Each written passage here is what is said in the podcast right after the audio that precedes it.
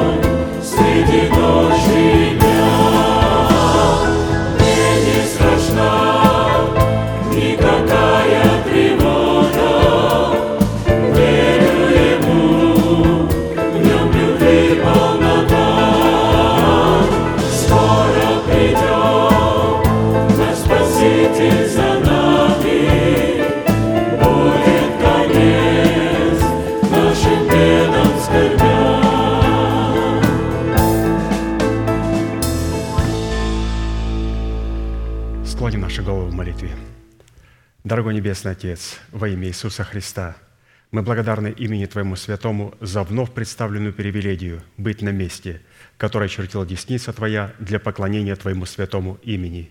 И ныне позволь наследию Твоему во имя крови завета подняться на вершины для нас недосягаемые и сокрушить всякое бремя и запинающий нас грех. Да будут прокляты в этом служении, как и прежде, все дела дьявола, болезни, нищета, преждевременная смерть, демоническая зависимость, всевозможные страхи, депрессии, разрушения, костность, невежество – все это да отступит от шатров святого народа Твоего. И ныне встань, Господи, на место покоя Твоего Ты и ковчег могущества Твоего, и да облекутся святые Твои спасением Твоим, и да возрадуются пред лицом Твоим. Дай нам больше от Духа Твоего, пропитай нас Духом Твоим святым, позволь нам найти светлое лицо Твое – мы благодарим Тебя, что это служение представлено апостолом Аркадием в Твои божественные руки. И мы молим Тебя, продолжай вести его рукой сильной и превознесенную. Великий Бог, Отец и Дух Святой. Аминь. Будьте благословенны, пожалуйста, садитесь.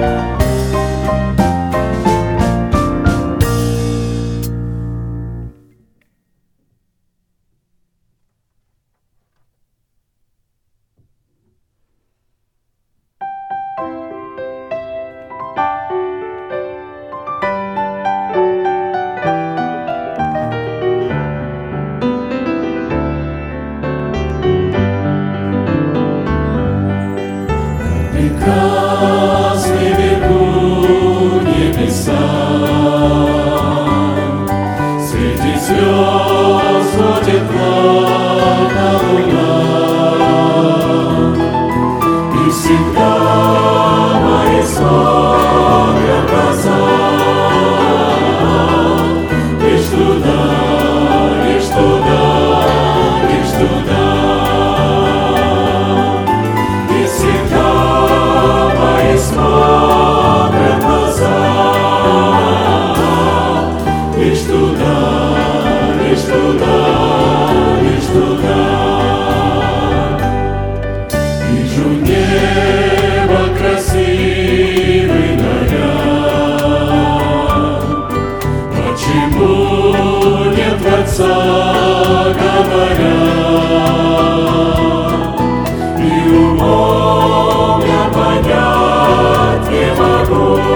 Lord.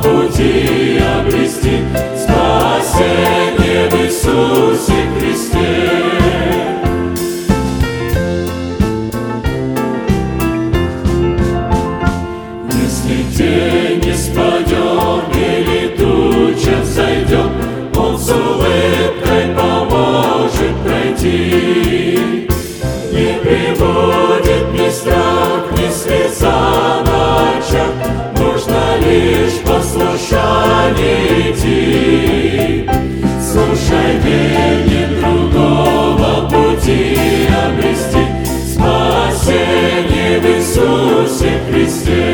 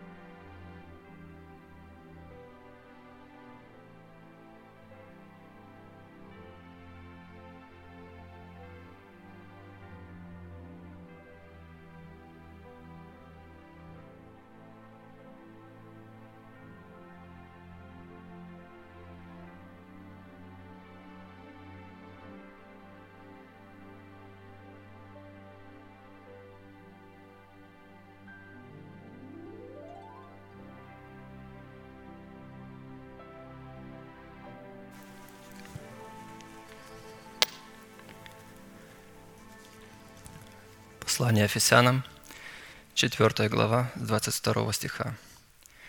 «Отложить прежний образ жизни веткого человека, истлевающего в обольстительных похотях, обновиться духом ума вашего и облечься в нового человека, созданного по Богу в праведности и святости истины».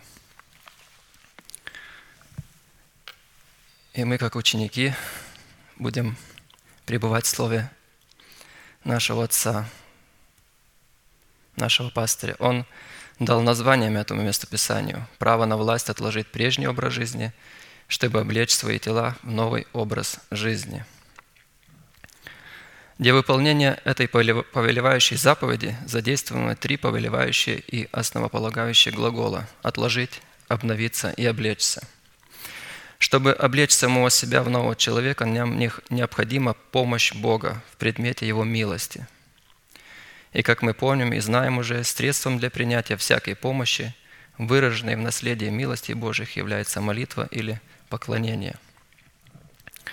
Мы сегодня будем вспоминать и утверждаться о молитве. И я выписал несколько определений, что пастор в предыдущей проповеди предложил нам о молитве, о свойствах молитвы.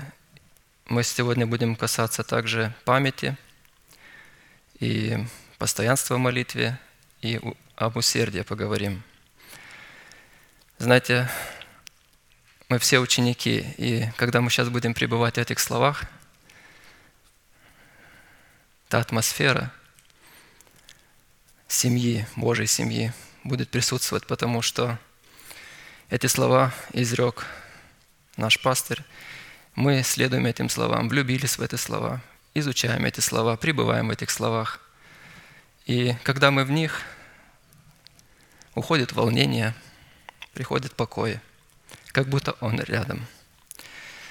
Так что будем пребывать и заново вспоминать о том, что Он нас учил, потому что лучшая помощь и любовь к Нему – к нашему пастору, я говорю, имею в виду, соответственно, и Господу нашему Иисусу Христу, потому что это Его посланник, это наше послушание. И когда мера нашей веры растет. Молитва воина молитвы – это единственное средство, дающее нам возможность кооперировать с Богом или искать Бога, общаться с Богом и познавать Бога в Его Слове и через Его Слово.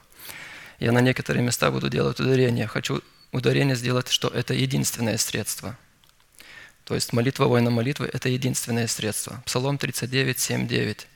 «Жертвы и приношения ты не восхотел, ты открыл мне уши. Все сожжения и жертвы за грех ты не потребовал. Тогда я сказал, вот иду, в свитке книжном написано о мне. Я желаю исполнить волю Твою, Боже мой, и закон Твой у меня в сердце. Если ухо будет закрыто для слушания Слова Божия, то человек в своей молитве всегда будет навязывать Богу свою волю. Бытие молитвы – это объективная реальность, существующая независимо от нашего сознания и нашей воли. Но поскольку мне нужен перевод, и я посмотрел, что такое объективная реальность, чтобы понять, это мир, существующий независимо от субъекта, то есть человека, его сознания. То есть бытие молитвы – это мир Бога, в который Он нам позволил войти, пребывать и участвовать. Это милость Божия для нас, потому что мы научены. Многие люди, и я не умел молиться. Как я раньше молился, это было не молитва, как мы сейчас понимаем, а Слово Божие, учение Иисуса Христа, пришедшего в плоти, который передал нам наш пастор и объясняет нам, научила нас молиться. И мы сейчас знаем, как молиться, мы знаем, какие слова использовать, мы знаем, что нас Бог слышит. И сегодня мы опять будем это просматривать и утверждаться в этом, радость, радоваться в этом. А если что-то увидим, что не так, поправлять, чтобы это было использованная возможность, которую Бог нам дает. Молитва – это способ, выраженный, выражающий законные отношения Сына Божьего и Святого Духа со своим Небесным Отцом, как с Богом. Способ, выраженный законные отношения, молитва. Истинная молитва обладает той же природой, которой обладает Бог. Она не имела начала, не будет иметь конца. Она будет пребывать всегда там, где пребывает Бог. Наш Бог – это Бог цели, его цели вечные, чистые и неизменные. Для достижения своих целей у Бога всегда есть абсолютный, совершенный и неизменный план. Для выполнения же своего вечного неизменного плана у Бога всегда есть могущественная, вечная и неудающая сила, выраженная в Его изреченном Слове и Святом Духе. То есть Божья сила в Его изреченном Слове и Святом Духе. А для активизации и претворения своего слова в дело у Бога есть один неизменный способ, который называется молитва. Опять делаю ударение. Один неизменный способ. Все, что Бог создал на этой земле, включая мужчин и женщин, было направлено на осуществление Его совершенных планов. Написано Бытие 1.26. «И сказал Бог, сотворим человека по образу нашему, по подобию нашему». Феномен молитвы – это единственный способ, с помощью которого человек призван управлять землей и давать Богу право изменять ход событий на земле в соответствии Его совершенной волей. Опять делаю ударение. Единственный способ. Феномен молитвы – это единственный способ. Есть только одна причина, по которой человек может общаться с Богом. Он обладает Его сущностью. Человек – существо духовное, потому что его Создатель есть Дух – и это общение может осуществляться только через искусство молитвы, раскрытой и установленной Богом в Писании. Иоанна 4, 25, 24. «Бог есть Дух, и поклоняющиеся Ему должны поклоняться в Духе и истине, ибо таких поклонников Отец ищет себе». Общение с Богом может протекать только через искусство молитвы, которое выражает себя в поклонении Богу – которое определяется поиском воли Божией. Бог желает, чтобы вера наша возрастала, и поэтому молиться, не понимая Божьих принципов, просто бесполезно. Бог не заинтересован в том, чтобы мы напрасно тратили свое усилие и время. Он слишком практичен, чтобы допустить такое. Богу нужны результаты. Поэтому Он учит нас, а молясь, не говорите лишнего. Матфея 6, 7. Нам нужно приближаться к Богу и возносить такие молитвы, на которые Бог обязательно ответит. Мы должны молиться так, как это делал Иисус Христос, наш Господь. Иоанна 11, 41, 42. «Отче, благодарю Тебя, что Ты услышал меня, и я знал, что Ты всегда услышишь меня». Молитва – это не что иное, как право, которое человек дает на вмешательство небес в северы земли. И такое право мы призваны давать Богу только на установленных им условиях. То есть мы счастливые люди, потому что Святой Дух через нашего пастыря много-много раз уже нас просил, учил, наставлял, чтобы взять псалмы молиться, чтобы не говорить лишнего, чтобы не искать воли своей. И вот это краткое определение молитвы все равно опять и опять помогает благодарить. Мне помогает благодарить, потому что я вспоминаю, как я раньше молился, и вижу, какое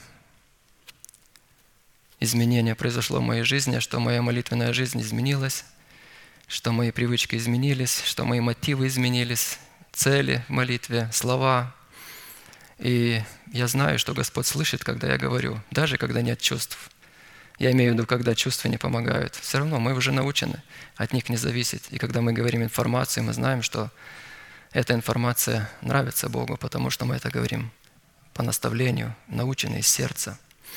Обратимся к псалму, который пастор тоже нам хорошо объяснил и раскрыл по Писанию. Мы дальше говорим о молитве. Псалом 142 с 1 стиха по 12. Господи, услышь молитву мою, внемли молению моему по истине Твоей. Услышь меня по правде Твоей, и не входи в суд с рабом Твоим, потому что не оправдается пред Тобой ни один из живущих. Враг преследует душу мою, втоптал в землю жизнь мою, принудил меня жить во тьме, как давно умерших. И уныл во мне дух мой, а немело во мне сердце мое. Вспоминаю дни древние, размышляю о всех делах Твоих рассуждаю о делах рук Твоих, простираю к Тебе руки мои. Душа моя к Тебе, как Тебя земля. Скоро услышь меня, Господи, дух мой изнемогает. Не скрывай лица Твоего от меня, чтобы я не уподобился нисходящим в могилу. Даруй мне рано услышать милость Твою, ибо я на Тебя уповаю. Укажи мне путь, по которому мне идти, ибо к Тебе возношу я душу мою.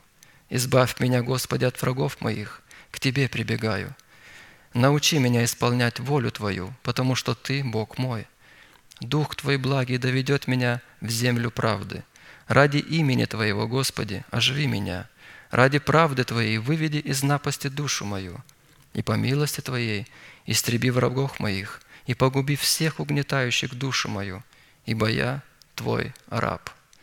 Итак, чтобы быть услышанным Богом, Давиду необходимо было представить Богу некое основание или некое право, которое могло бы служить для Бога достаточным доказательством для вмешательства в жизни Давида, его милости и истины.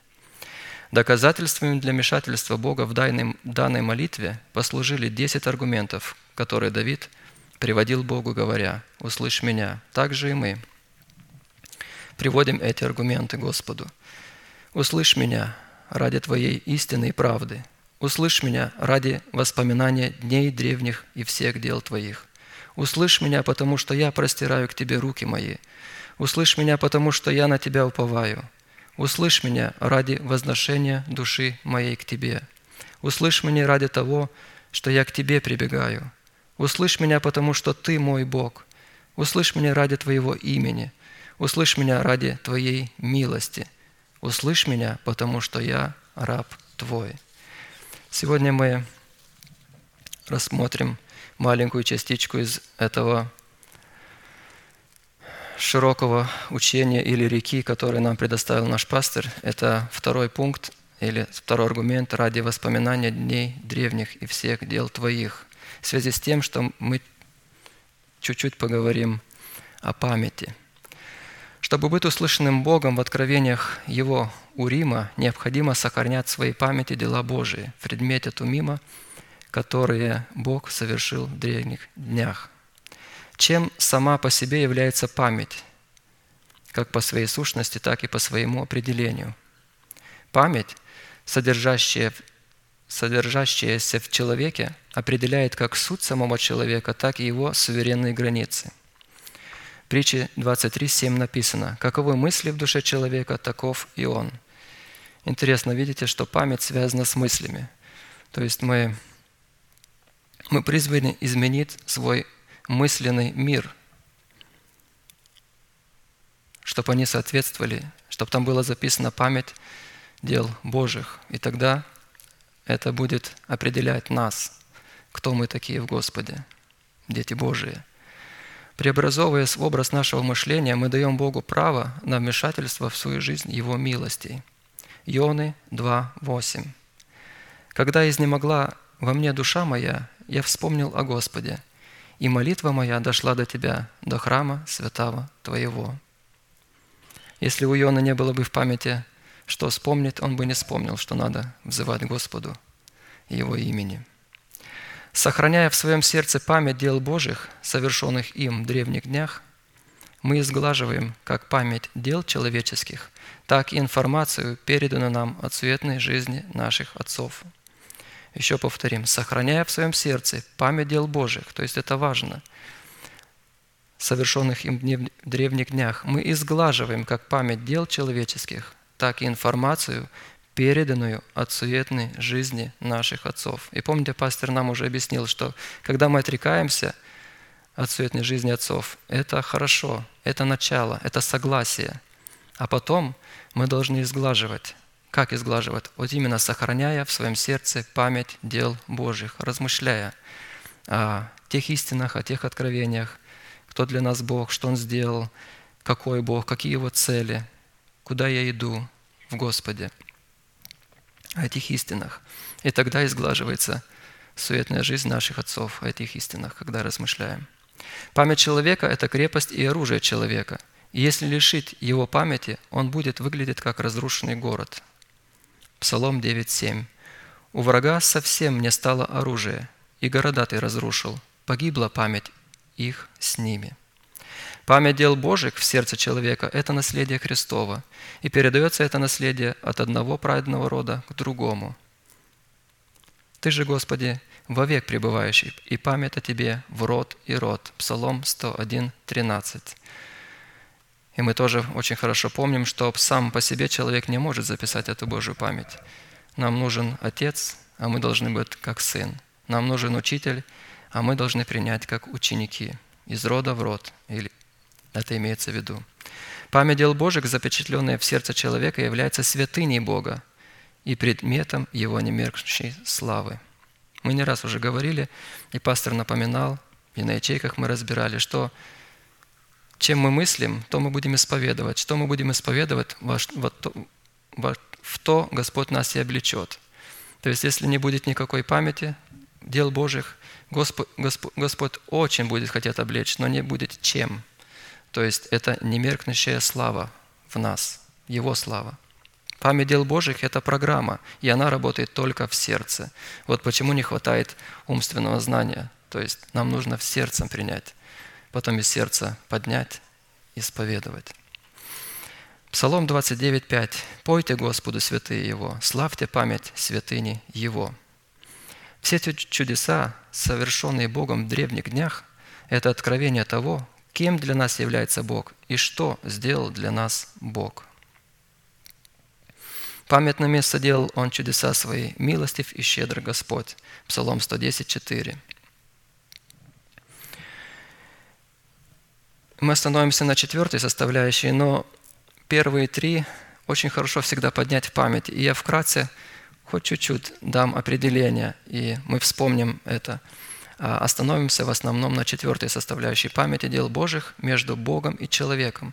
Призвано служить на скрижалях нашего сердца памятью завета, который Бог заключил с Авраамом, Исааком и Яковом. Исход 2, 24, 25.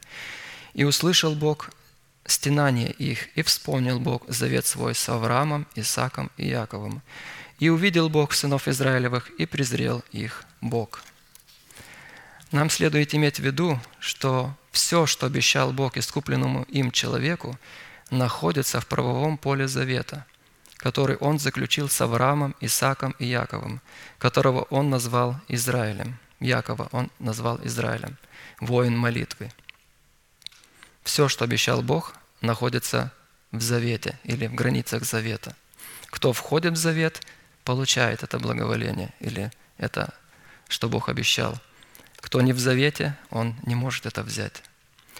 И войти в память дел Божьих, которые содержатся в наследии правового поля этого завета, служащего для Бога вечной памяти в этих трех именах, мы можем только одним путем – через возрождение своей жизни от нетленного семени, слова истины, которое есть Христос в нас, посредством заключения с Ним и в Нем завета крови, завета соли и завета покоя – и мы это делаем в крещениях, водой, духом и огнем.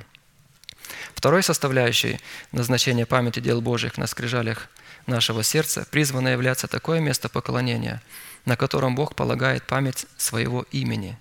Исход 20, 24. «Сделай мне жертвенник из земли, и переноси на нем все сожжения твои и мирные жертвы твои, овец твоих и волов твоих». Это имеется в виду про молитву. Молитва имеется в виду.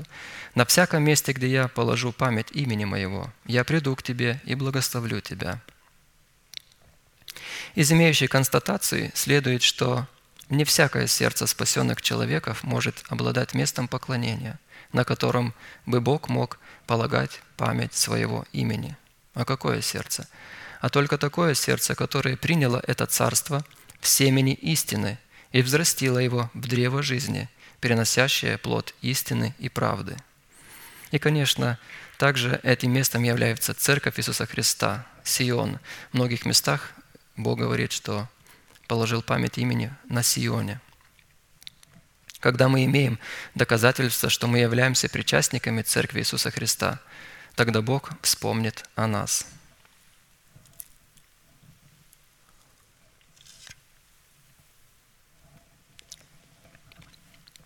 Третья составляющая назначения памяти дел Божьих на скрижалях нашего сердца призваны являться два камня драгоценного оникса – присутствовавшие на плечах Ифода первосвященника.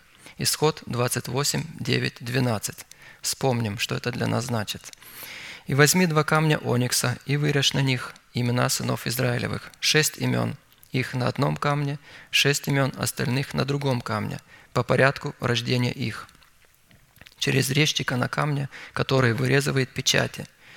Вырежь на двух камнях имена сынов Изра... Израилевых, и вставь их в золотые гнезда, и положи два камня сии на нарамники Эфода. Это камни на память сынам Израилевым. И будет Аарон носить имена их пред Господом на обоих раменах своих для памяти. Именно наличие двух драгоценных камней оникса с вырезанными на них двенадцатью именами сынов Израилевых на раменах нашего сердца будут являться определением утвержденного в нашей сути законодательство Божие. И это очень важно, потому что большинство верующих людей, они не знают этого закона или отвергли этот закон. И как мы дальше будем сейчас зачитывать, что это представляет закон благословений и проклятий. А многие люди это не понимают, не верят – и их не наставили, не научили, они только благословляют, они боятся слова проклятия. Они не научены, как молиться. И, к сожалению, такие молитвы, конечно, Бог не может ни воспринять, ни ответить. Таким образом, два драгоценных камня оникса с выгравированными на каждом из них шестью именами колен Израилевых, вставленные в золотые гнезда на двух плечах первосвященника несли в себе назначение двух гор – Гевал и Горизим, предмете нашего призвания, с вершин которых 12 колен Израилевых ратифицировали законодательство Бога, представленное для ратификации в формате благословений и проклятий. Вспомним, какая роль Бога и какая роль наша. Роль Бога в двух золотых гнездах и двух золотых цепочках на раменах нашего сердца заключается в том – что Он представляет нам свой суд в откровении своего написанного слова, в формате своей строгости к отпадшим и формате своей благости к тем, кто сохраняет себя в границах Его благости. Как я и раньше говорил, вот этого люди, многие верующие люди не понимают, не знают, и они не могут войти в это таинство молитвы. Римлянам 11.22. «Итак, видишь благость и строгость Божию, строгость к отпадшим, а благость к тебе, если прибудешь в благости Божией, иначе и ты будешь отсечен. А наша роль в двух камнях оникса с вырезанными на каждом из них шестью именами сынов Израилевых заключается в том, что человек Божий или мы призван выносить этот суд на основании того, что он услышал в своем сердце через наставление вере. Вот почему важно, как мы говорили, иметь память в сердце – потому что мы должны вынести суд из сердца, что мы слышим в сердце. А чтобы слышать и иметь в сердце, нам надо наставление принять. Это все происходит от учителя к ученику, от отца к сыну в этом положении. Иоанна 5.30. «Я ничего не могу творить сам от себя. Как слышу, так и сужу. И суд мой праведен, ибо не ищу моей воли, но воли пославшего меня Отца». Это слова нашего Господа Иисуса Христа.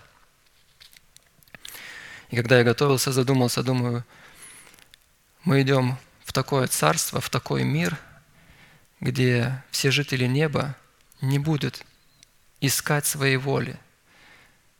Будет такая атмосфера искать и выполнить волю Отца, в которой мы будем и суверенны, и наслаждаться, и счастливы, и наполнены. Это будет хватать нам все дни, на все дни нашей вечности. И, конечно, мы уже учимся и должны научиться это в формате времени. Там никто не попадет, что в формате времени он волю свою творил, а на небе переключится. Так не, не произойдет. Мы учимся сейчас, и Иисус Христос это, эти слова сказал, когда был во плоти, что волю Божию я творю. Хорошо, четвертая составляющая назначение памяти дел Божьих в нашем сердце призван являться наперстник судный на груди первосвященника, содержащий в себе таинство Тумима и Урима, посредством которых Бог мог слышать человека, что Бог мог слышать человека, а человек мог слышать Бога. Судный наперстник как предмет постоянной памяти пред Богом – это образ формата постоянной молитвы – а посему молитва, не соответствующая требованиям и характеристикам судного наперстника, не имеет права называться молитвой. Колоссянам 4.2 написано «Будьте постоянны в молитве, бодрствуя в ней с благодарением». Постоянство в молитве – это бодрствование на страже дверей своего сердца, которое призвано избавить нас от грядущих бедствий. И определяется такое бодрствование весело горящим светильником, определяющим состояние нашего сердца – Луки 21, 36. «Итак, бодрствуйте на всякое время и молитесь, да сподобитесь избежать всех сих будущих бедствий и предстать пред Сына Человеческого». При нарушении устройства в порядке судного наперстника, обуславливающего состояние и природу поклонника, судный наперстник утрачивает свое достоинство и свое назначение. Иоанна 4, 23, 24. Но настанет время, и настало уже, когда истинные поклонники будут поклоняться Отцу в Духе и истине, ибо таких поклонников Отец ищет себе. Бог есть Дух, и поклоняющиеся Ему должны поклоняться в Духе и истине. Поклонение Отцу в Духе и истине заключается в том, чтобы не повреждать истины, преследование целей, установленных Богом в Писании, как это делали во все времена и делают сегодня многие – в силу своей жестоковыйности и своего лицемерия. Также можем вспомнить, что поклонение Отцу в Духе истины означает в Духе, эта молитва должна выйти опять из сердца. И истине, поклонение в истине – это в рамках учения Иисуса Христа. То есть мы всегда имеем границы. Мы не можем молиться, как мы хотим или за кого мы хотим. Мы имеем всегда границы ответственности – Судный наперстник в переводе – это знамение правосудия. Образ судного наперстника находит свое выражение в совести человека, очищенный от мертвых дел. Исход 28, 17, 21. «И встав в него оправленные камни в четыре ряда, рядом рубин, топаз, изумруд – это один ряд. Второй ряд – карбункул, сафир и алмаз. Третий ряд – яхонт, агат и аметист. Четвертый ряд – хризолит, оникс и яспис. В золотых гнездах должны быть ставлены они. Сих камней должно быть двенадцать по числу сынов Израилевых. По именам их на каждом, как на печати, должно быть вырезано по одному имени из числа двенадцати колен. И если вы помните, имена были вырезаны с внутренней части – когда первосвященник имел судный наперстник, этих имен не было видно. Были видны только камни. Свойства были внутри, имена я имею в виду. Двенадцать золотых гнезд судного наперстника – это образ суд, суда Божьего в учении Иисуса Христа, пришедшего во плоти, написанный на скрижалях нашего сердца, который мы призваны представлять в своей постоянной молитве. И как мы помним тоже, 12 золотых гнезд мы не можем ни исправить, ни сами сформировать. Они нам даны вот такие, какие они есть. А камни уже мы должны исправить. То есть наши молитвы должны быть сделаны так, чтобы они попали под рамки суда Божьего, то есть границы воли Божией, совершенной воли Божией. 12 драгоценных камней с вырезанными на них, как на именами сынов Израилевых – это образ и формат нашей постоянной молитвы, представляющей совершенные суды Бога. Как мы уже научены, что когда мы открываем уста, наша молитва творится, то есть она должна представлять суды или волю Бога. Мы, как священники, приходим и не ищем ответа на, своих, на свои нужды, а помещаем свои нужды волю Божию и находим там, что наши все нужды там уже отвечены, и начинаем благодарить Господа. То есть мы представляем волю Бога, мы представляем интересы Его на земле, и только таким образом мы открываем свои уста для молитвы. Постоянные молитвы, представляющие совершенные суды Бога. Постоянная молитва – это молитва неотступная, которая находит свое выражение в уповании на Бога. Слово «неотступное» – это означает «пока не получу». Но это не связано с дерзостью. Есть люди, которые тоже как пристанут, так пока не дашь, не отстанут. А наша неотступность, тут написано, выражена в уповании на Бога.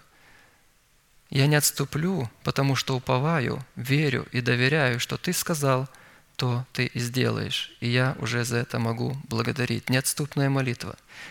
На упование жиждется. Евреям 10.35. «Итак, не оставляйте упования вашего, которому предстоит великое воздаяние. А посему, упование в котором на скрижалях нашего сердца отсутствует судный наперстник, содержащий в себе достоинство 12 драгоценных камней, с вырезанными на них 12 именами сынов Якова, не может являться упованием. То есть упование без совести, омытой от мертвых дел, это под вопросом упования. Устройство судового наперстника в 12 драгоценных камнях содержит в себе тот же порядок, что и устройство 12 драгоценных оснований стены Нового Иерусалима и 12 жемчужных ворот, но только с иными функциями и иными назначениями – Устройство 12 драгоценных оснований стены Нового Иерусалима содержит в себе стратегию 12 учения Иисуса Христа, пришедшего в плоти, благодаря которому мы призваны взрастить себя в образ совершенства, присущего Богу. 12 драгоценных оснований стены для того, чтобы взрастить себя в образ совершенства Бога. Мы знаем, что стена символизирует совершенство, и также мы уже знаем, что такое совершенство нашего Небесного Отца. Это одних благословлять, а других проклинать. И это совершенство нашего Отца. Мы уже научены, что когда Бог кого-то проклинает или не принимает, мы также делаем. И это мы представляем совершенство Отца. Мы имеем четкие границы святости, как имеет и наш Отец.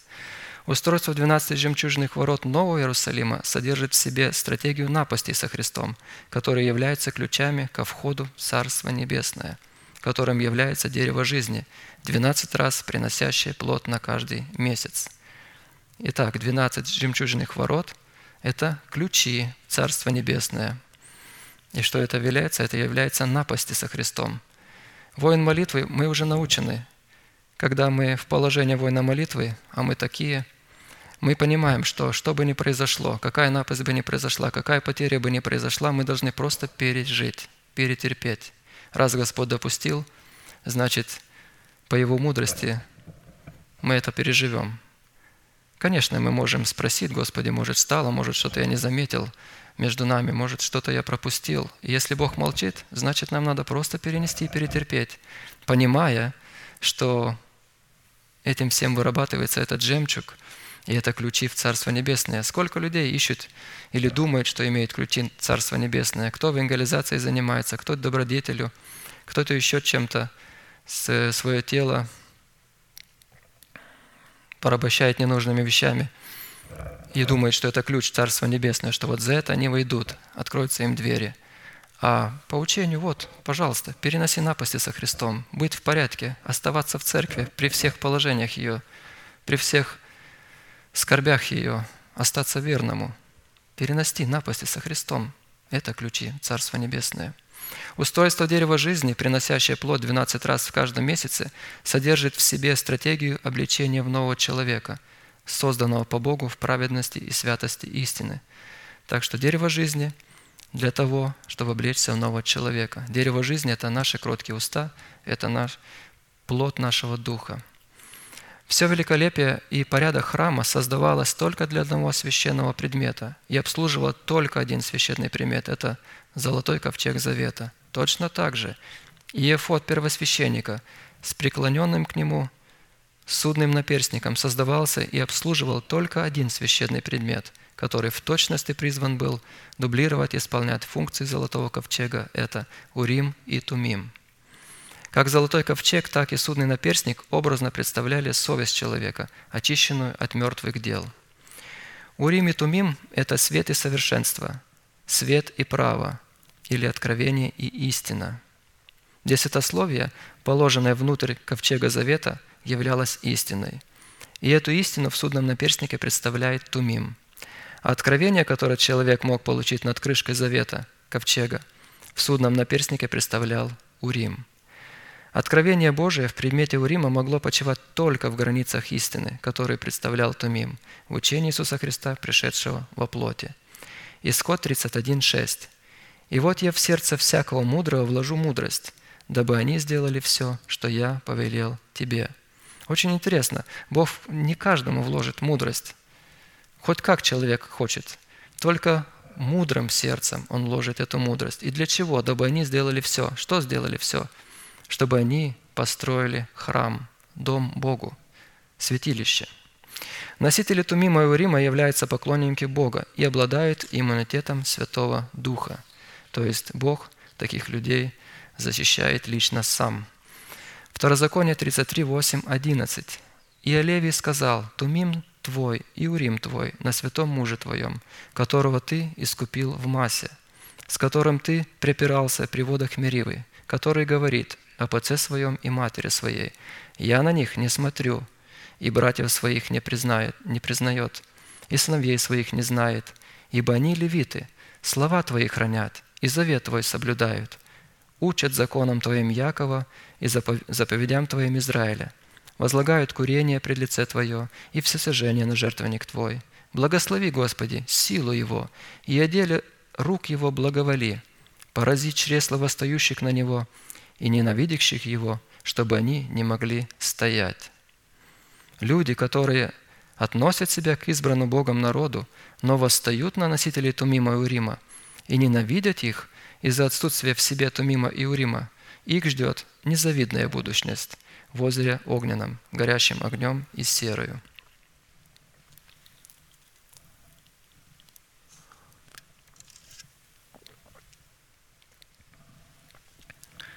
И мы сегодня коснемся или рассмотрим, или начнем рассматривать шестое свойство поклонника.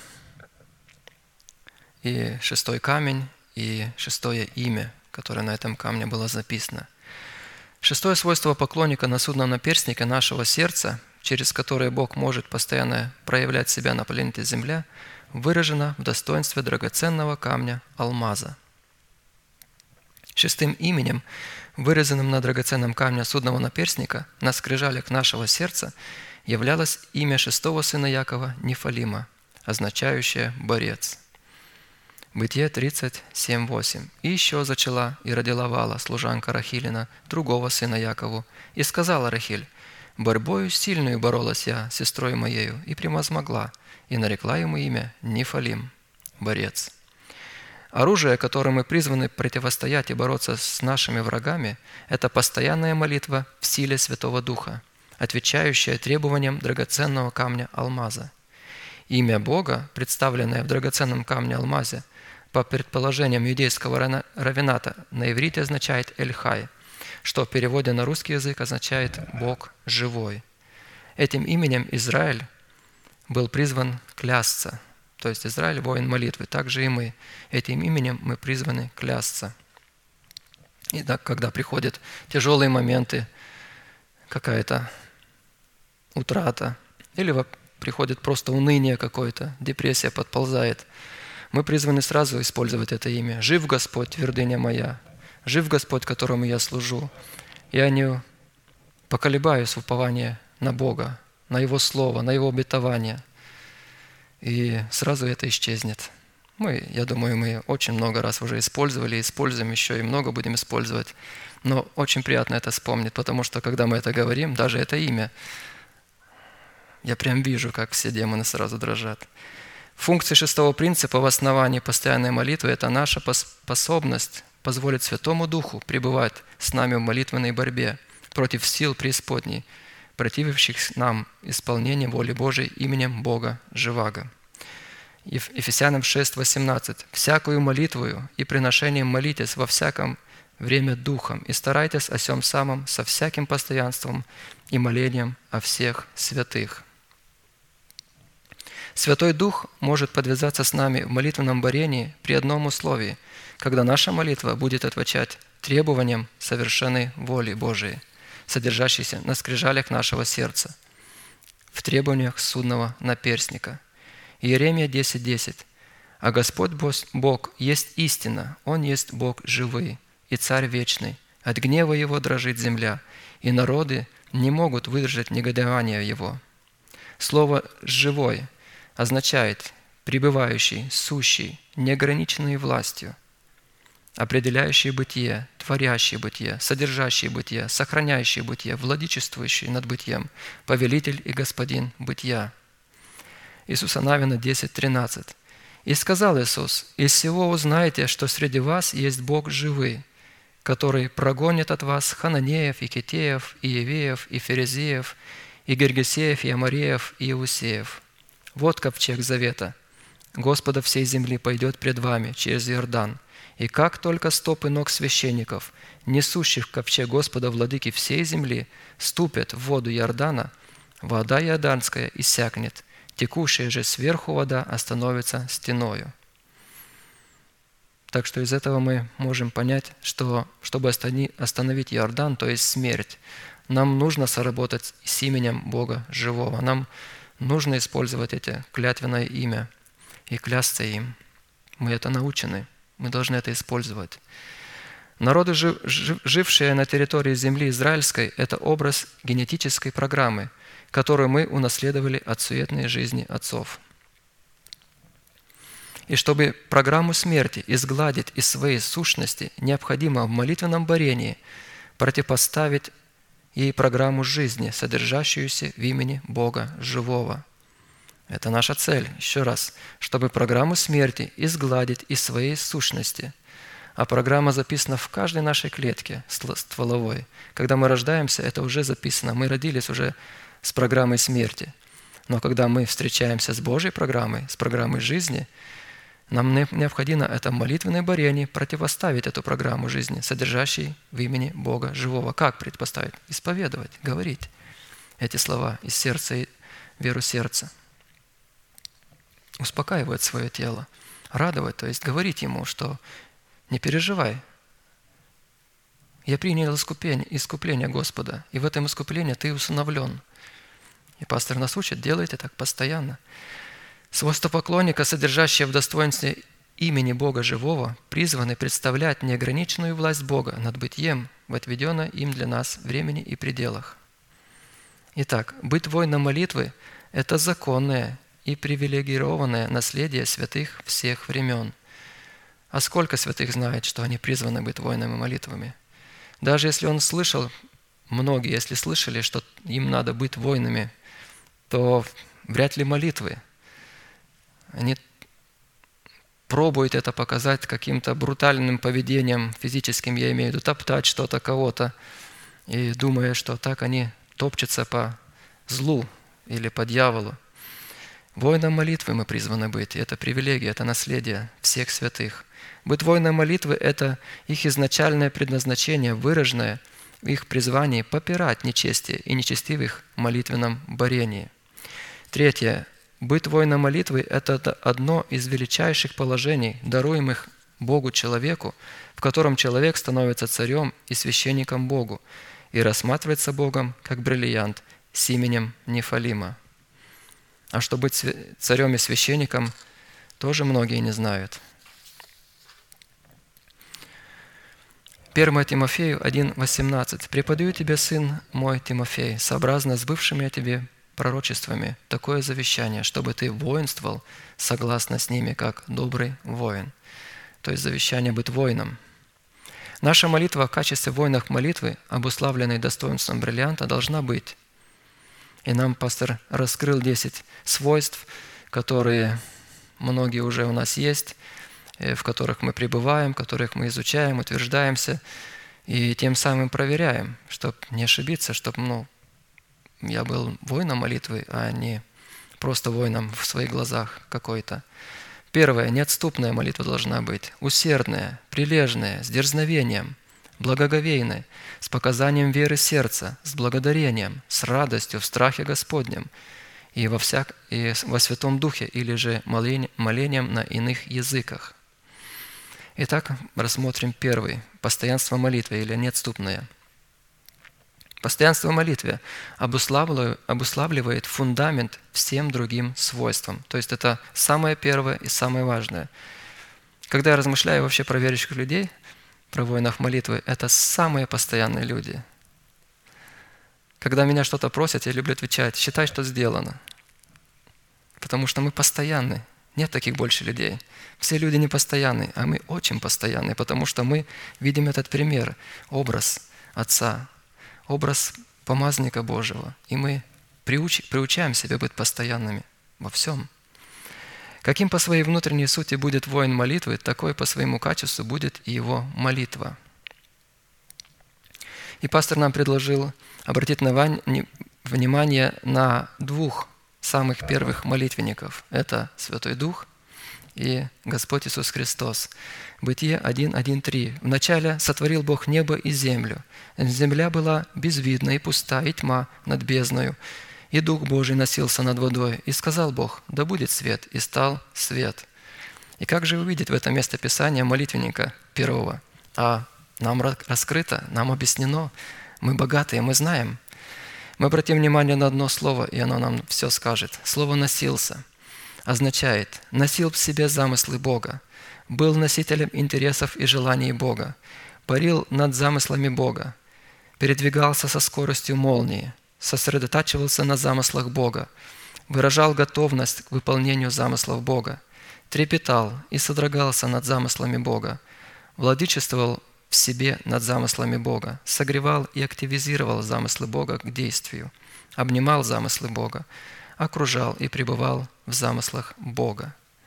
Сын Божий, приняв образ человека, должен был воспитать в себе те качества и те свойства, которыми он обладал до воплощения. Потрясающе, когда я опять и опять вспоминаю это, для меня удивительно. Сам Бог, Сын Божий, приняв образ человека – должен был воспитать в себе те качества и те свойства, которыми он обладал до воплощения. Это означает, что нам тоже не хватит один раз помолиться и все. Нам надо будет выработать постоянство, выработать этот обыкновение молитве или постоянную молитву. То есть это человеческие силы. Я имею в виду, что Сын Божий, приняв образ человека, видите, Он, будучи человеком, будучи во плоти, должен был эти свойства взрастить в себе. Когда он родился, он не имел этих свойств. Имеется в виду свойства молитвы, молитвенника, воина молитвы. Он должен был воспитать в себе эти свойства, которые он имел на небе. Ему надо было использовать дисциплину, особого рода упражнения. И мы находим в Писании, пастор нам показал, Луки 22, 39, 41. «И выйдя, пошел по обыкновению, пошел по обыкновению на гору Элионскую. За ним последовали и ученики его. Придя же на место, сказал им, молитесь, чтобы не впасть в искушение, и сам отошел от них на вержение камня и, преклонив колени, молился. Обыкновение в молитве – это упражнение привычки, которое вырабатывается от постоянства, когда человек, дисциплинируя самого себя, что-то постоянно делает в одно и то же время. Дело в том, что человек попадает в зависимость от своих привычек. Мы никто не родились с привычкой постоянно молиться. Мы должны приучить себя, внедрить в себя это постоянство.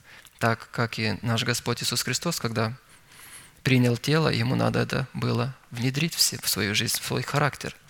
Через время это становится нашим характером, к чему мы привыкаем.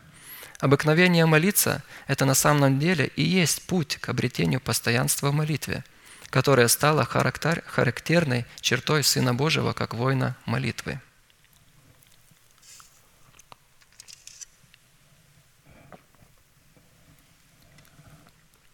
Только молитва воина молитвы может являться правом, которое человек дает Богу на выполнение желаний Бога. Только тогда, когда молитва становится привычкой или обыкновением, она становится постоянно желанной и отвечает требованиям постоянной молитвы. Колоссянам 4.2. «Будьте постоянны в молитве, бодрствуя в ней с благодарением». Я помню, когда я решил внедрить в свою жизнь постоянство в молитве, уделить Богу время постоянное, всегда.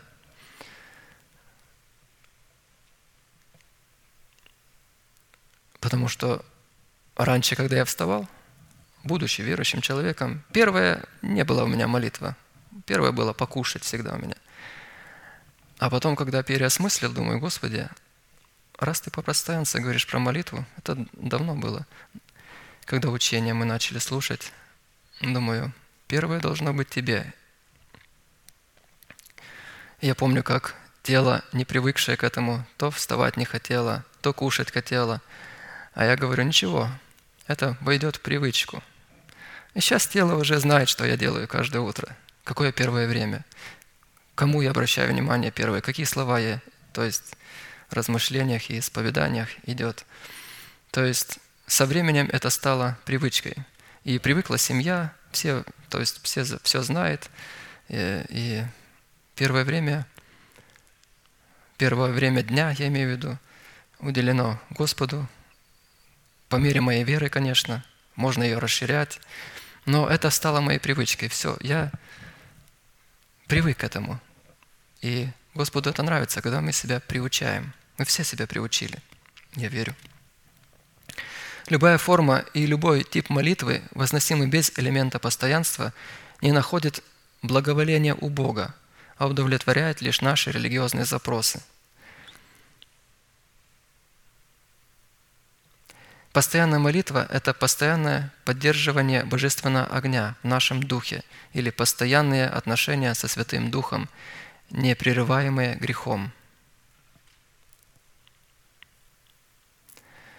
Постоянство в отношении к молитве может быть существительным действием и свойством. То есть, если имя – это воин молитвы, если действие – это постоянная молитва, если свойство – это бодрствующая молитве. Быть постоянным в молитве означает быть поставленным Богом, оставаться на своем месте, устанавливать для себя пределы, установленные Богом, сохранять эти пределы от посягательства врага, не выходить за пределы своей ответственности, не уклоняться от цели, бодрствовать с благодарением, восстанавливать разруш... разрушенные основания. Если еще поразмыслить о всех этих составляющих, мы не имеем сейчас время, но как сохранно мы чувствуем себя и как спокойно мы можем жить, можем жить, потому что мы всегда имеем границы. Что нравится Богу, я делаю, а это не нравится. Что я могу говорить и как я могу говорить, все обуславливает быть постоянной молитве. То есть, что надо восстанавливать, а что надо разрушать. Мы научены, и мы можем это использовать. Мы можем взять этот удел, и мы берем этот удел в Господе.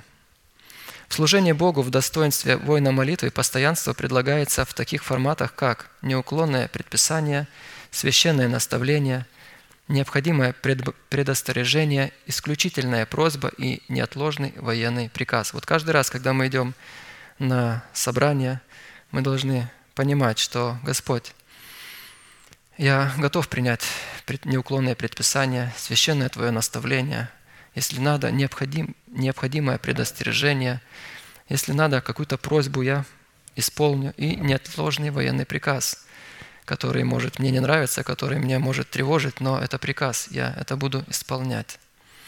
Словари, слово «постоянный» а, объясняет так.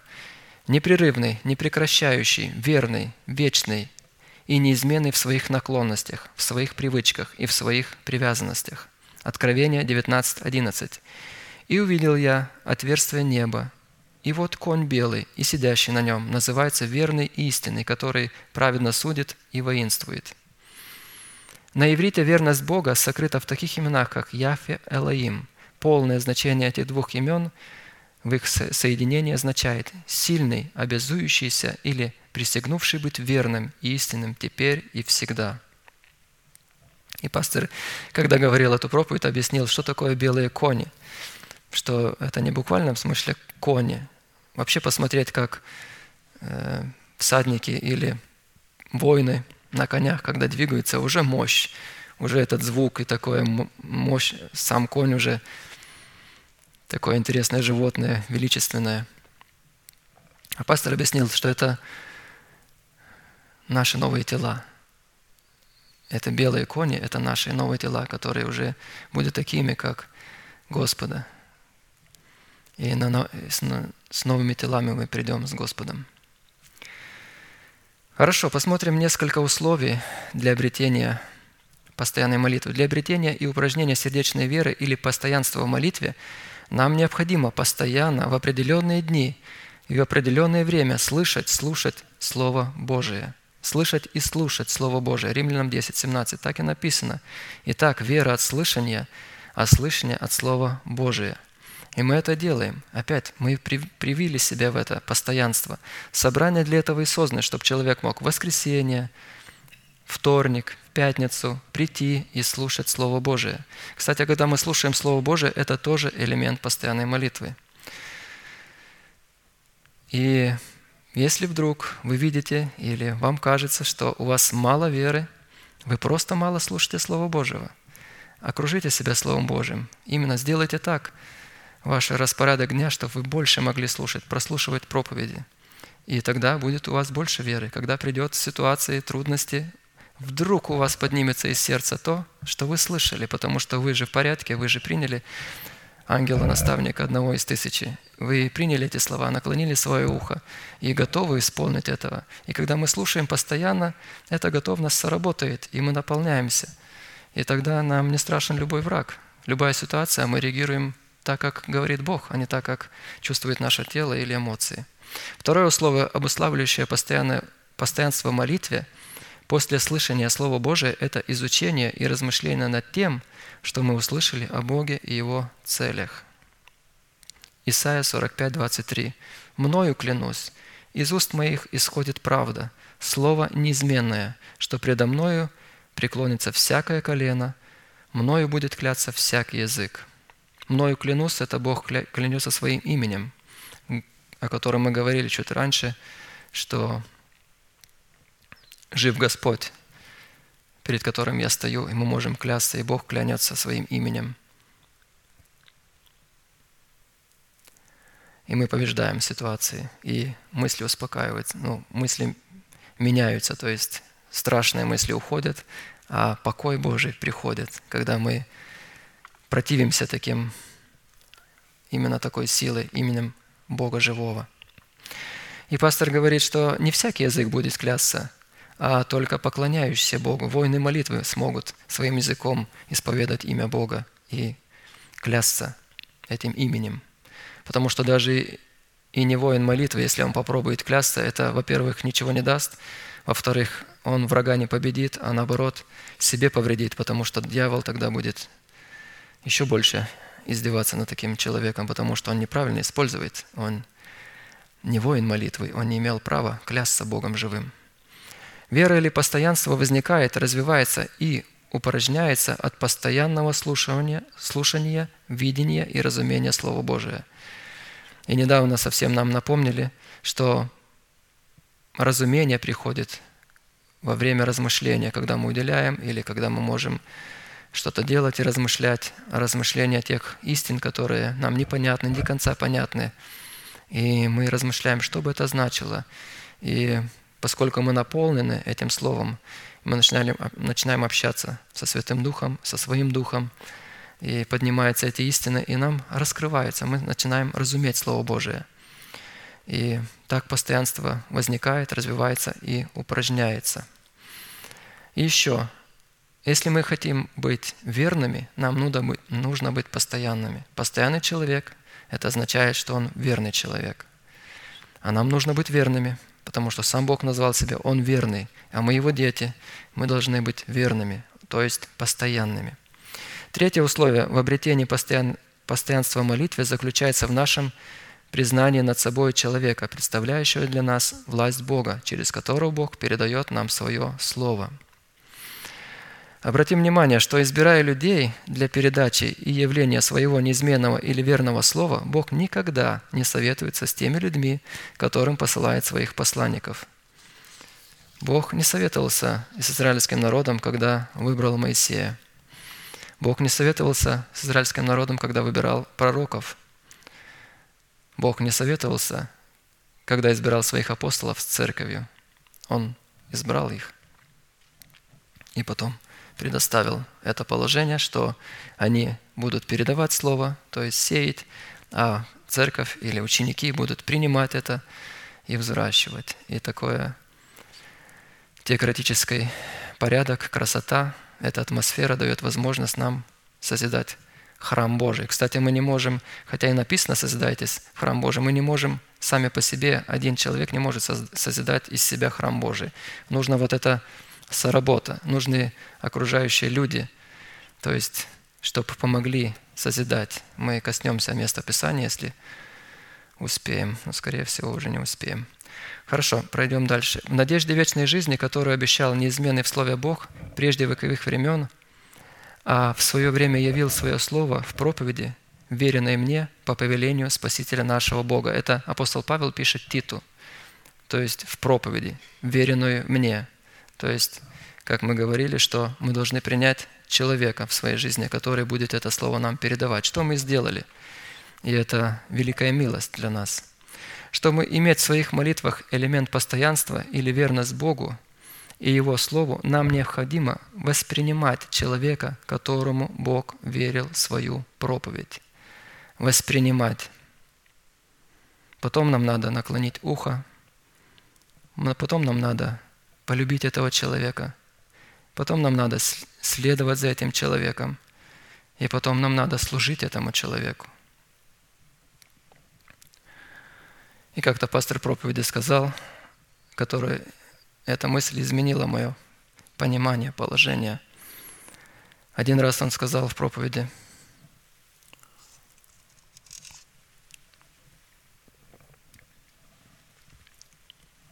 что апостол или помазанник Божий, когда что-то случается, он с ним, он не может себя защитить. Он может защитить церковь, когда что-то видит опасность или что-то надо сделать. Но когда с ним случается, он не может. Церковь должна молиться за него, и тогда Бог защищает его. Церковь защищает его в своих молитвах. Это изменило мое понимание, потому что я раньше думал, что он Божий человек, я его принимаю, люблю, воспринимаю, наклонил ухо, слушаюсь по мере веры своей. И я всегда понимал, что раз он Божий человек, ну, где уже лучше будет Божья охрана, как не возле него. Но я не видел своей части. Оказывается, чтобы он был защищен, есть моя часть, как воина молитвы, как постоянного мой воина молитвы. И я поменял свое понимание. Я понял, что он будет защищен, но я должен быть участником. Я должен соработать в этом Божьем деле. Четвертое условие в обретении постоянства молитвы заключается в требовании пребывать не только в учении апостолов, но и в общении друг с другом и в преломлении хлеба. Так и написано. Деяние 2, 41, 42. Итак, охотно принявшие слово Его крестились и присоединилось в тот день душ около трех тысяч. И они постоянно пребывали в учении апостолов, в общении, преломлении хлеба и в молитвах. И заметим, тут написано «постоянно». Что мы и делаем? Мы так и делаем. То есть мы привили себя к этой лозе, привязали себя сами, по Божьей милости, наклонили ухо, приняли, верим, что нам говорит помазанник Божий, наш пастырь. Вслушиваемся в эти слова, доверяем этим словам, внедряем свою молитву эти слова и уповаем на эти слова, которые Он открывает, потому что они наполнены Святым Духом или силой Святого Духа. И заметили, сколько мы не возвращаемся к этим трудам каждый раз, то с одной, то с другой стороны, то то слово, то другое предложение всегда опять открывается и открывается по-живому, по-новому. Что это означает? Почему так? Потому что это живые слова. Это, это слова не человеческого, не продукт человеческого интеллекта. Это живые Божьи слова, которые Божий человек носил в себе, молил, молился о них, то есть, чтобы это передать и с помощью Святого Духа записывает и передает. Это сильный большой труд, который он делает для церкви. И мы богаты в этом. Нам хватает пищи и практически как мы и делаем в общениях, когда мы с друзьями встречаемся и общаемся, это радует, это счастье, когда мы невольно опять и опять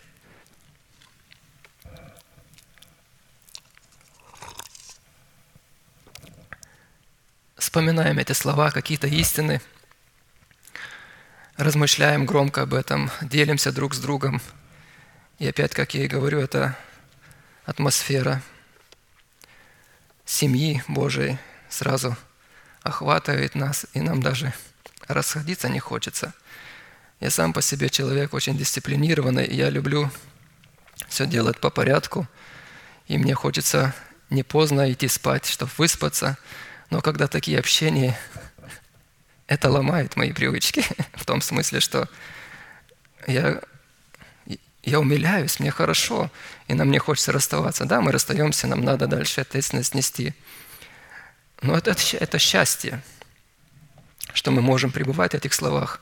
И как вот написано, мы, почему я говорю, что мы так и делаем, мы пребываем в учении апостолов, мы пребываем в общении, мы постоянно пребываем в хлебопреломлении, и не только пребываем, мы знаем, что это значит. И каждый раз, когда мы кто-то Короткое слово свидетельства говорит перед преломлением. Напоминаем, и опять же слова пастора напоминаем, потому что он открыл нам какое-то таинство и какое-то счастье для нашего тела, что мы можем каждый раз ему опять говорить и утешать, что каждая клетка, принимай, ты искупленный, ты усыновлен, и не другие глаза, мои глаза это увидят в формате времени, как ты будешь облечен, и принимаем это – для тебя исцеление каждый раз, когда принимаем тело. Мы сейчас принимали тело, Слово Божие, эту пищу и насытились. И, конечно, мы пребываем в молитвах, что мы сегодня и говорили. Наше время истекло, и мы будем молиться. Дальше есть другие свойства, но если даст Бог возможность, мы будем их рассматривать позже. А сейчас я попрошу пастора Даниила провести молитву. Мы закончим наше богослужение молитвой и будем дальше пребывать в этом слове. Аминь.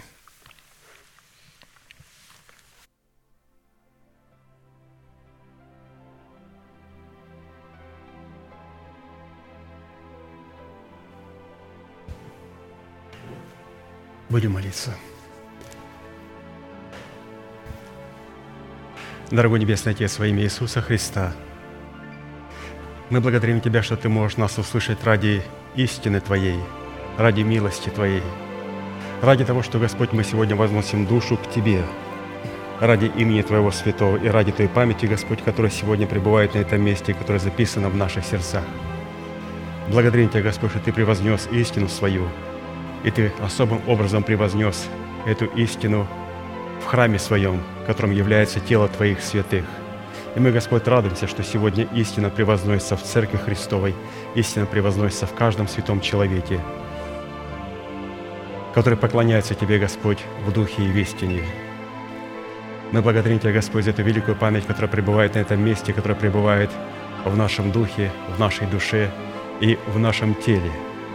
Потому что, Господь, мы приняли эту память в формате завета, который Ты заключил с Авраамом, Исааком Иаковом, и который стал для нас доступным через Сына Твоего Иисуса Христа, чтобы то благословение, которое Ты дал Аврааму, стало для нас, язычников, доступным через Сына Твоего Иисуса Христа. Мы благодарим Тебя, Господь, за это великое благословение в лице Твоего Сына Иисуса Христа – что Ты нас возродил воскресением Его к упованию живому, к наследству нетленному, к наследству, которое хранится для нас на небесах. Мы благодарим Тебя, Господь, за эту великую привилегию быть рожденными к этому наследству. Но мы понимаем, Господь, великую ответственность, чтобы стать обладателями этого наследства, нам необходимо соединиться с Тобой подобием смерти, чтобы потом соединиться с Тобой и подобием воскресения – и когда мы облечемся в полномочия воскресения Твоего, мы сможем получить юридическое и законное право на то наследие, которое находится для нас на небесах. А сегодня, Господь, мы верою благодарим Тебя и называем несуществующее как существующее уже в нашей жизни, потому что Ты продолжаешь быть живым Богом, и через исповедание веры мы помещаем себя в Сына Твоего Иисуса Христа. Мы благодарим Тебя, Господь, Жив Господь, крепость наша. Мы превозносим Тебя, Господь, как крепость наша, потому что Ты превознес себя в Слове Своем, в лице Сына Твоего. Ты хочешь, чтобы все земное и небесное преклонилось перед Ним, перед персонифицированным Словом. И сегодня, Господь, это Слово распространяется также и на Церковь. И сегодня Ты святых облекаешь полномочия персонифицированного слова, чтобы они были светом и солью на этой земле, чтобы представлять Твои интересы на земле, как сегодня Сын Твой представляет Твои интересы на небесах. Благодарим Тебя, Господь. Жив Господь и благословен защитник наш. Благословен Господь твердыня наша. Мы благодарим Тебя, Господь, за то слово, которое мы сегодня слышим – за то, что сегодня это слово стало твердыней в нас и теми заповедями и уставами, посредством которых мы сегодня взвешиваем себя. Мы не взвешиваем себя своими собственными понятиями. Мы не меряем себя с собою или же с другими людьми, которые нам симпатичны. Мы меряем себя, Господь, заповедями Твоими и Словом Твоим. И если, Господь, мы видим, что мы не соответствуем этому Слову, то в этой сфере мы почитаем себя мертвым для того греха, который держит нас от совершенства в Иисусе Христе. И почитаем сегодня себя уже совершенными в Сыне Твоем, Иисусе Христе. Мы очищаем свое сердце от всякой скверны духа, от всякой скверной плоти. И благодарим Тебя, что это позволит нам прибегать к Тебе, как Богу прибежище – для того, чтобы мы могли быть оплодотворенными семенем Слова Божия, чтобы оно могло возрасти в нас и в плоде правды, которая будет взращен в сердцах наших, мы могли познать Тебя как Господа Избавителя. Потому что Ты, Господь, будешь избавлять нас и будешь являть могущество своей силы и своей власти – через полномочия нашего жезла, через полномочия наших кротких уст, исповедующих веру нашего сердца. Мы благодарим Тебя, Господь, за плод правды, который взращивается в нас, в Сыне Твоем Иисусе Христе, посредством Его смерти и воскресения, что в плоде плода правды, той благодати, которая воцарится в нас через праведность, смерть будет поглощена победою. Смерть, где Твое жало? Ад, где Твоя победа? Благодарим Тебя, Господь, что тленному всему надлежит облечься в нетление, и смертному всему облечься в бессмертие. И Ты, Господь, совершишь эту великую тайну, когда явишься славным в день онный в телах святых Твоих. Церковь Твоя переживет нечто, что она никогда не переживала. Ты, Господь, позволял ей торжествовать в ее духе. Ты позволял наследию своему торжествовать в своей душе. Но Ты никогда не позволял пережить наследию Твоему торжество в их телах. И мы благодарим Тебя, Господь, что Ты искупил не только нашу дух и душу, Ты искупил и наше тело. И это дает нам упование, что придет время, когда Ты прославишь могущество Твоего Слова и силы Твоего воскресения не только в нашем духе и в нашей душе, но и во времени и в нашем теле. Мы благодарим Тебя, Господь, за возможность прославлять Тебя в прославленных телах. И только для того, Господь, чтобы быть с Тобою, встретить Тебя и быть всегда с Господом. Мы, Господь, ожидаем этого упования, ожидаем этого обетования. Не для того, чтобы комфортабельно жить, не для того, чтобы показать свое превосходство перед другими, но только, Господь, для одного. Для того, чтобы встретиться с Тобою и быть всегда с Тобою. Быть всегда с Господом. Ты, Господь, есть наша надежда. И встреча с Тобою есть наша надежда. Но Ты сказал, что в преддверии надежды Ты возвратишь, возвратишь церковь своей – виноградники, право суда.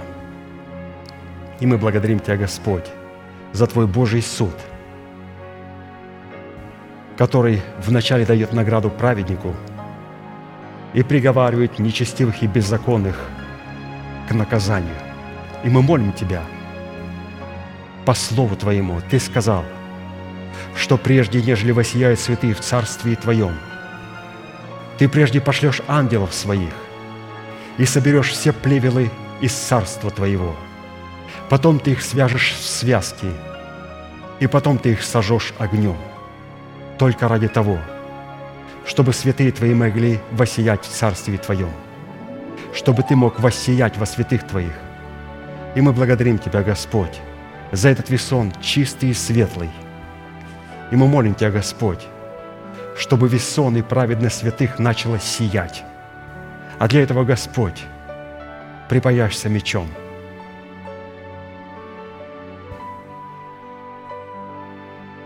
И восстань против врагов наших.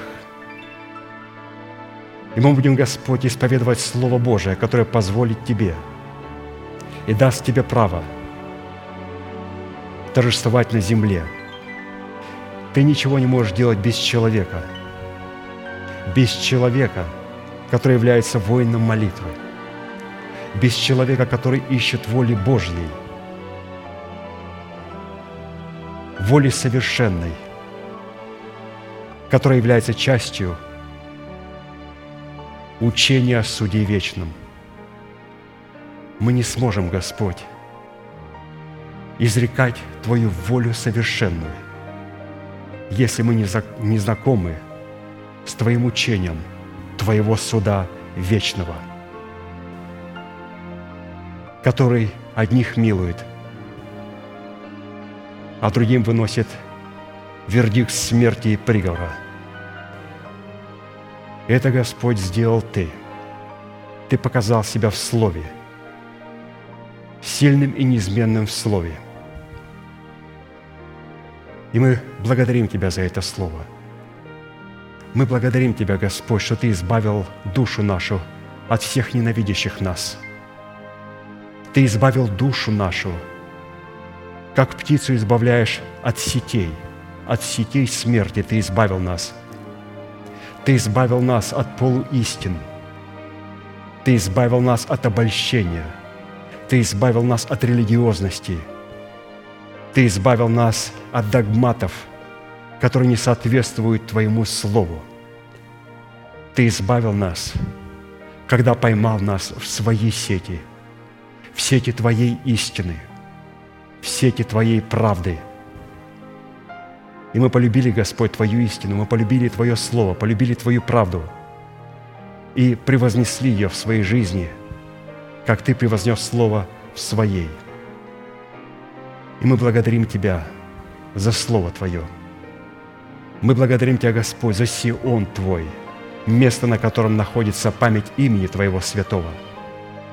Мы благодарим Тебя за посланников Твоих.